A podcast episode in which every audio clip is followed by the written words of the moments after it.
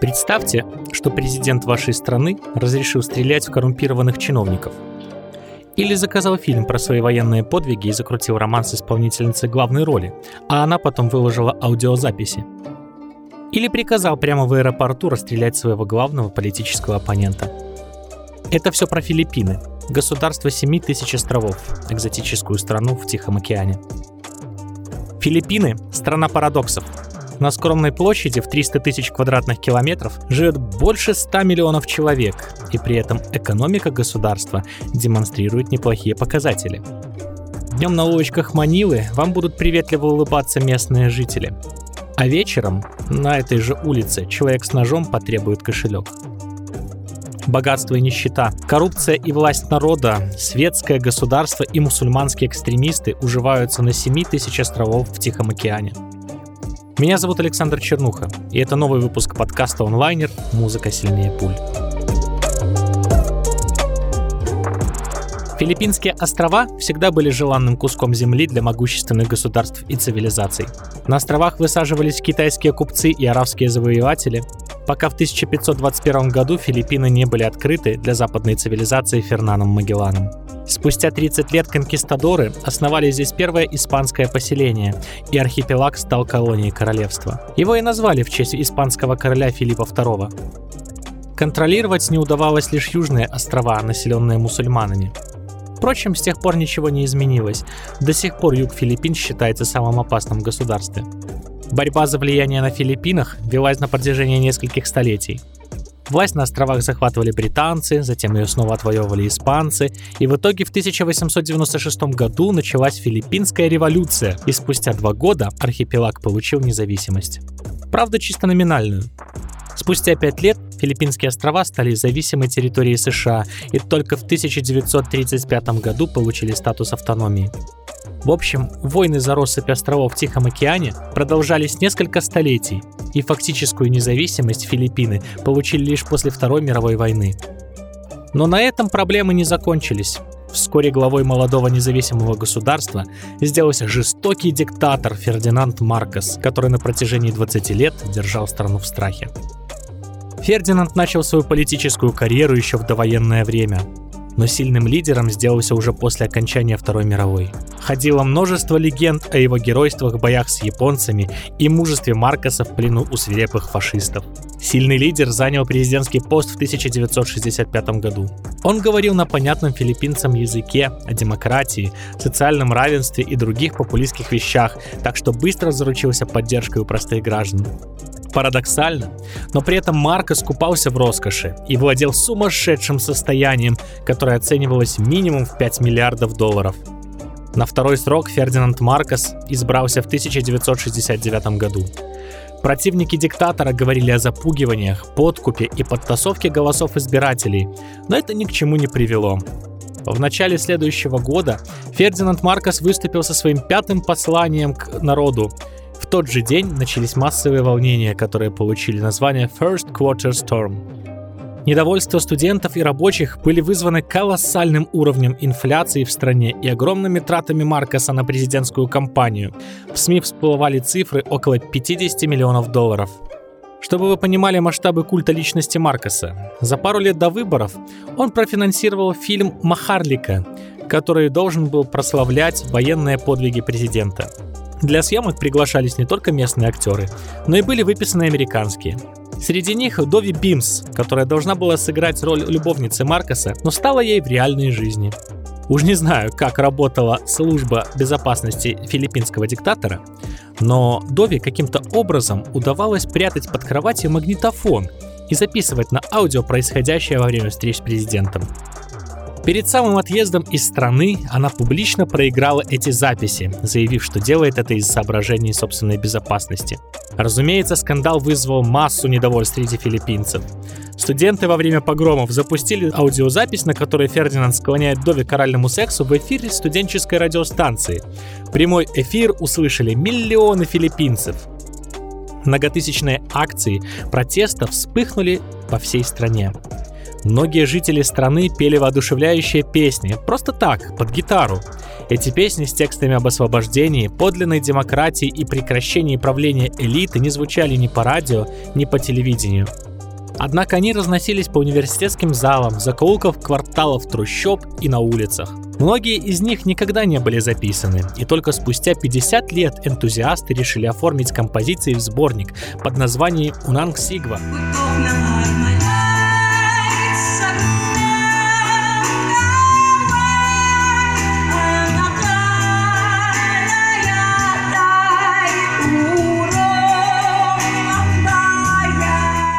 Музыка протеста быстро распространилась по стране.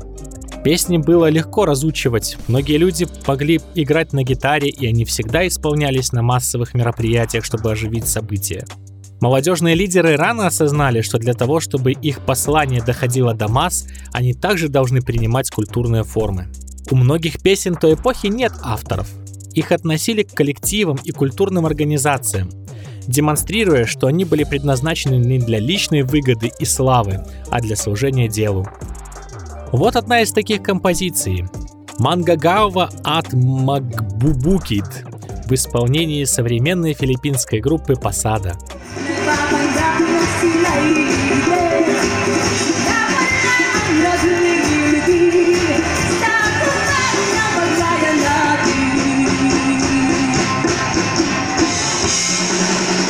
А это воодушевляющая песня «Сумулон Ка Анак Павис» в интерпретации скопанков Ex Senadors.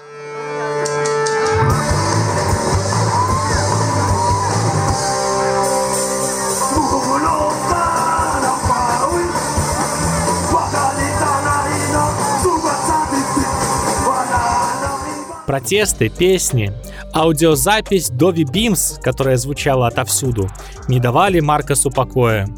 Спустя два года в стране было введено военное положение, и в таком режиме Филиппины просуществовали до 1986 года. Машина репрессий работала по полной программе. Казни представителей оппозиции, переполненные тюрьмы, многочисленные ограничения. В таких условиях существовали подпольные революционные песни Филиппин. В 1971 году группа энтузиастов затеяла выпустить сборник песен «Бангон» или «Вставай», но из-за военного положения в стране им так и не удалось это сделать. Проект ушел в подполье. Репетиции были рискованными, а записывающее оборудование было трудно найти. Так что на создание альбома ушло более четырех лет. И в итоге сборник появился в 1975 году. Сейчас мы можем послушать гимны филиппинского протеста.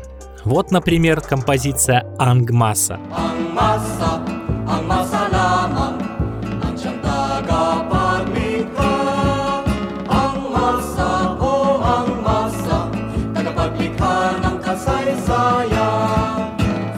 это более аутентичная версия песни Мангагаова от Макбубукид.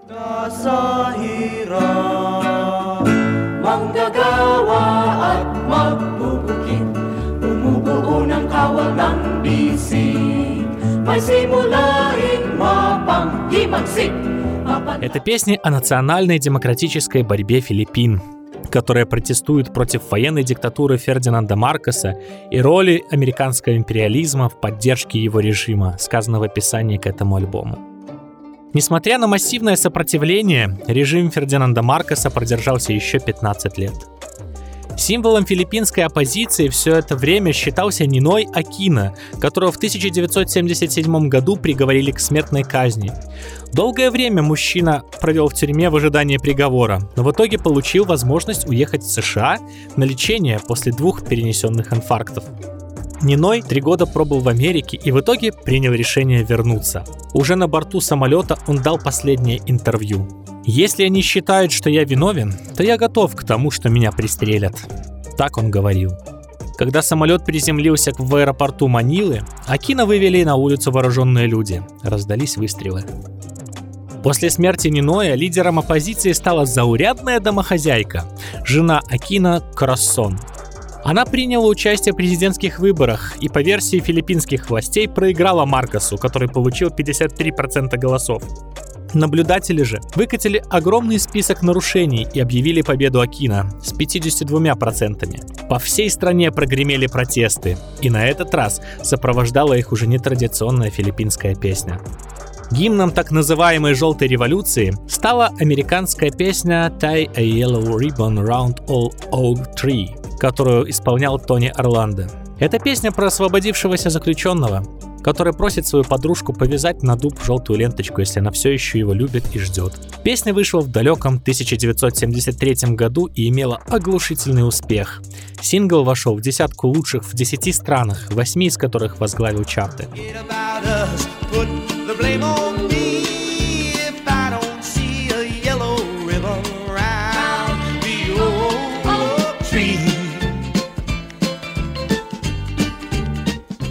Свою версию композиции делали даже в Советском Союзе. Так, например, она звучала в исполнении Виа Акварели под названием «Дилижанс». Но ты меня не слышишь, ты летишь под облака, И мчусь я за тобой дорогою крутой, через шар земной, Но видно мне не хватит сил на марафон.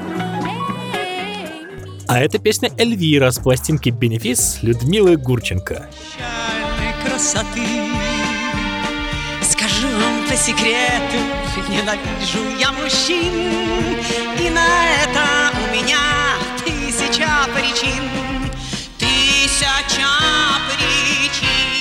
В Филиппинах песня стала настоящим символом протеста, и желтые ленточки висели повсюду. Сначала сторонники Ниноя Акина привязывали желтые ленточки к деревьям в ожидании его прибытия. Затем их использовали уже после выборов 1986 года и последующей инаугурации вдовы Акина в качестве президента.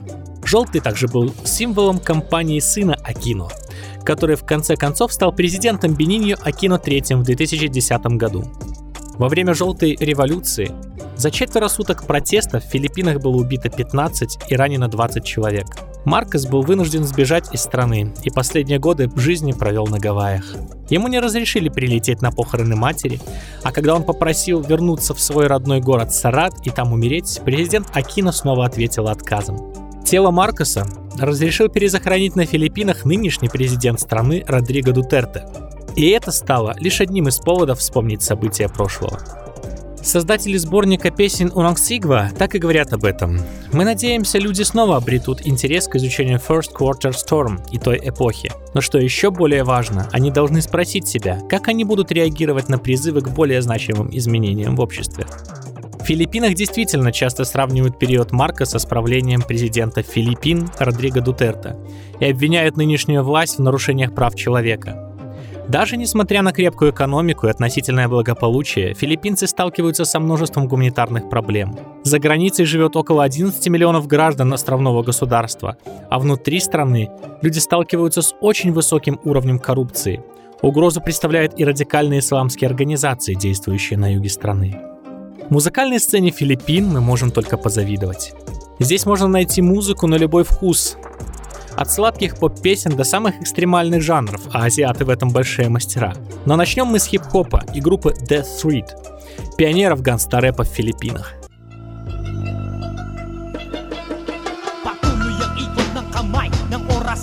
sa bawat isang segundo ay maraming kaganapan Na ayaw mong mangyari sa'yo o sa kamag-anak mo Masasamang elemento na nasa kanto Дебютный альбом группы вышел в 1993 году. Это была пушка. Сингл «Густа Конг Бумаэт» переводится как «Я хочу стать хорошим, но не могу». Рассказывал о жизни молодой бедной филиппинской молодежи, растущей на городских улицах и в трущобах. Альбом The Street э, получил в Филиппинах золотой статус, а сама группа стала культовой среди молодежи.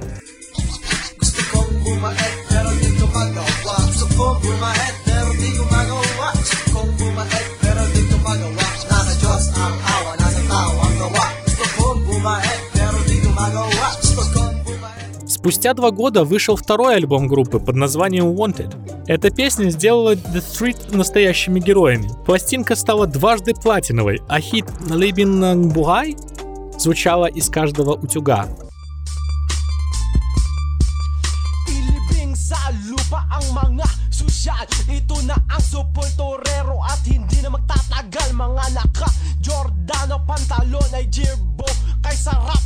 Группа по-прежнему делала андеграундный рэп и была далека от мейнстрима, но благодаря молве и хорошо налаженной дистрибьюции била все возможные рекорды.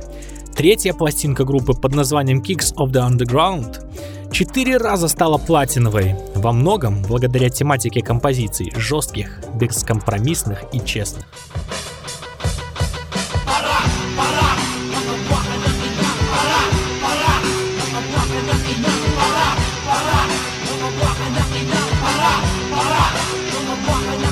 Группа много раз распадалась и воссоединялась, а в 2014 году погиб один из ее участников, Одог. Сотрудник регионального суда был застрелен в городе Мультинлупа. В Филиппинах еще в 80-х годах сформировалась мощная панк-сцена. Одними из ее безусловных героев были IOV – Intoxication of Violence. Хардкор-панки записали один, но культовый альбом Another Destructive Century – он был переиздан в 2018 году, и группа по этому случаю даже сыграла мощный концерт. Из первоначального состава IOV осталось всего два участника. Бывший вокалист Серес Анисента живет в США, а гитарист Гэри Дуэнос скончался несколько лет назад. Так что теперь э, в группе остались только басист Радзон Медина и барабанщик Рубен Карубин-младший. Послушайте, как звучали филиппинцы в оригинальном составе.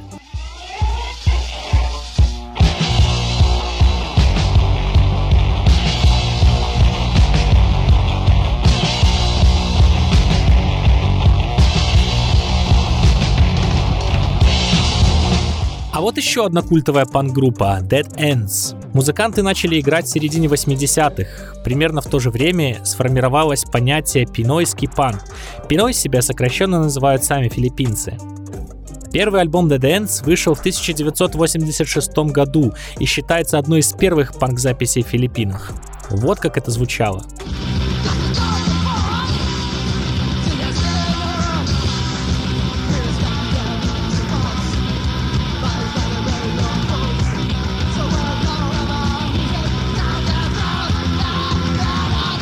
Группа выпустила 4 полноформатных альбома и распалась в 1996 году, когда умер один из ее участников, Джей. Впрочем, лидер группы Аль Дималанта продолжает играть агрессивный панк-рок в группе Throw. Слушайте сами.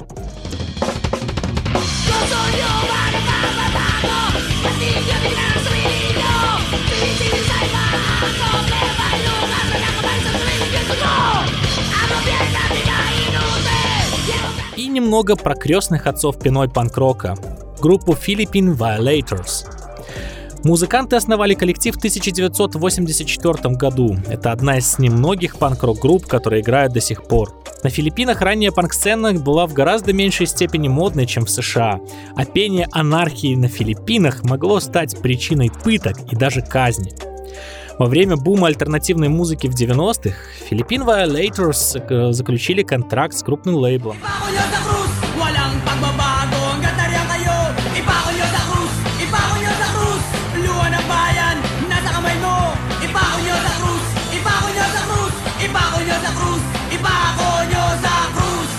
Современная панк-хардкор сцена Филиппин выглядит очень разнообразно и имеет кучу своих героев. Я советую послушать отличный коллектив Pile Driver. Не спутайте с одноименными группами из Канады и Германии. Это группа, которая рубит хардкор в лучших традициях Нью-Йорка.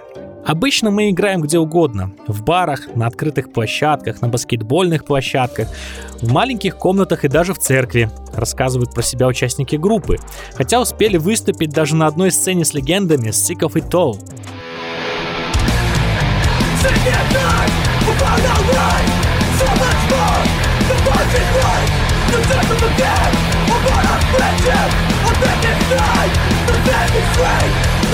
Жестокость полиции, коррупция, фашизм, расизм и религия – вот что влияет на наши песни. Описывают свое творчество музыканты хардкор-группы Bad Mouth из Манилы. Обязательно послушайте, звучит очень достойно.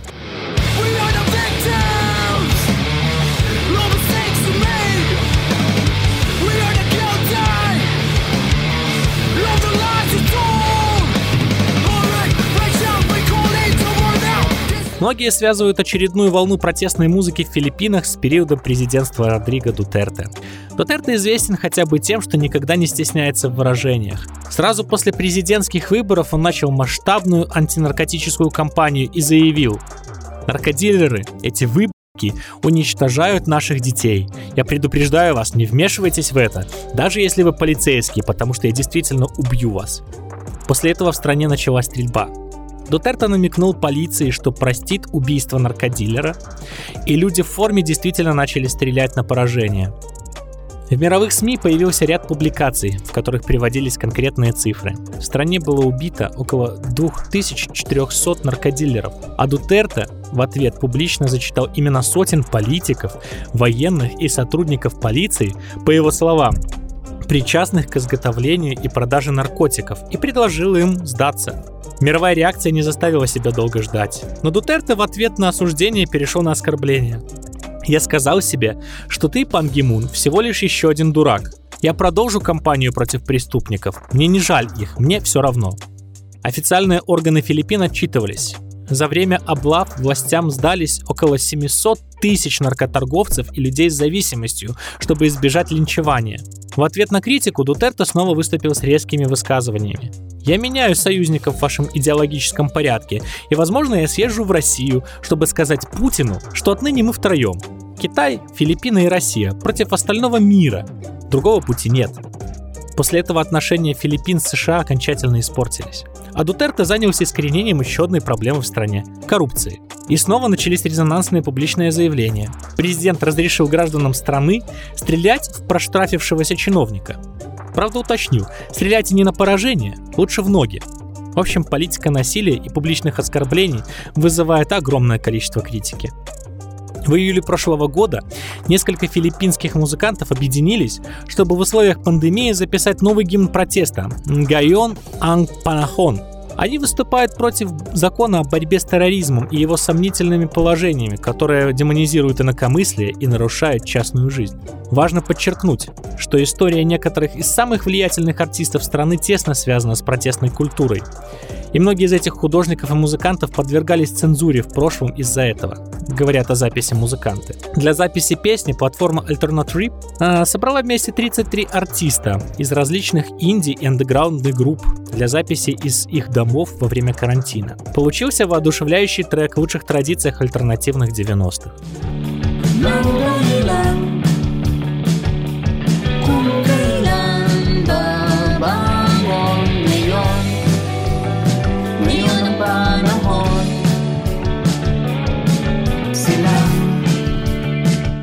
А напоследок жирную точку поставит филиппинская хардкор-группа «Конформист».